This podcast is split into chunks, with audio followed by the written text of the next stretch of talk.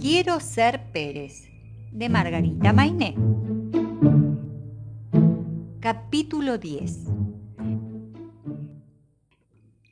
El ratoncito pensaba hasta en sueños cómo ayudar a su suerte. Si hablaba con el director y le decía la verdad, sería su palabra contra la de Bú.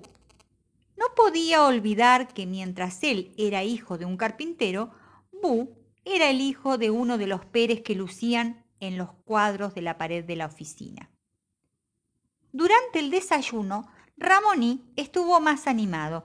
Quizás ayudar a la suerte no fuera tan difícil y se le había ocurrido una buena idea.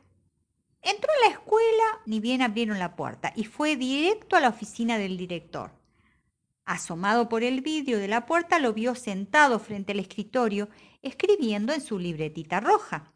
También vio que mientras pensaba el director se metía el dedo en la nariz. ¿No era que los Pérez jamás se hacían esas cosas?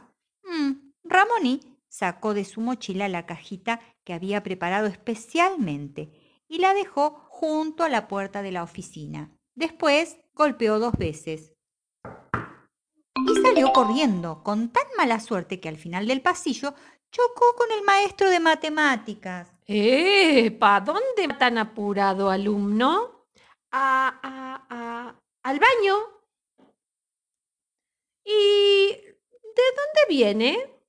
En ese momento se abrió la puerta del director. Los dos miraron cómo se agachaba para levantar la cajita y cerraba la puerta nuevamente. El maestro vio que a Ramoní le temblaban hasta las orejas y dijo, Vaya al baño, vaya. No queremos ningún accidente más en esta escuela. Ramoní se fue aliviado.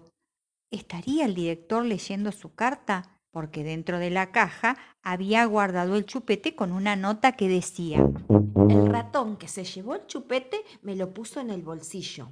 No me animo a enfrentarlo porque sería su palabra contra la mía, y la mía no vale mucho. Perdón por no firmar esta carta. Un alumno. Se había esforzado en cambiar la letra para que no se la reconocieran. Ya en la clase Seguía nervioso y distraído cuando entró el director después de saludar y recibir el buenos días de los alumnos, dijo. El tema del chupete ha sido resuelto. Entonces se oyó un murmullo de voces sorprendidas. Bu miró a Ramoní, muy serio, como si tuviera derecho para enojarse. El director habló en voz baja con el maestro y un alumno de la última fila se animó a preguntar, ¿Quién? Profesor, profesor, ¿quién fue el que robó ese chupete, señor? El director se molestó. La discreción, alumno, es fundamental en la vida de un Pérez. Le aconsejo que la practique hasta que la aprenda. Dijo y salió tranquilamente por la puerta. Lo vieron irse por el pasillo mientras abría su libreta roja. En el recreo, Bu se acercó tres veces para preguntarle si lo había acusado. Ramonino le respondía. En la última hora de clase llegó el maestro que había tomado el examen sobre los dientes y repartió las pruebas corregidas. Ramoní vio un 9 en su hoja. La única pregunta que había contestado mal era la última. Te equivocaste con el número de dientes, le dijo a Bu el perfecto, que levantó su hojita y le mostró un 10 grande con tinta verde. Tardó un momento en entender que Bu lo había engañado y que le había soplado mal la respuesta para que se equivocara. Ese ratón era imposible. Nunca había conocido a alguien tan, pero tan malo. Profesor, dijo rabioso. ¿Puedo cambiarme de banco? ¿Por qué motivo? preguntó el profe. Es que, es que... Que no se cambie, profesor, justo ahora que estamos conociéndonos mejor.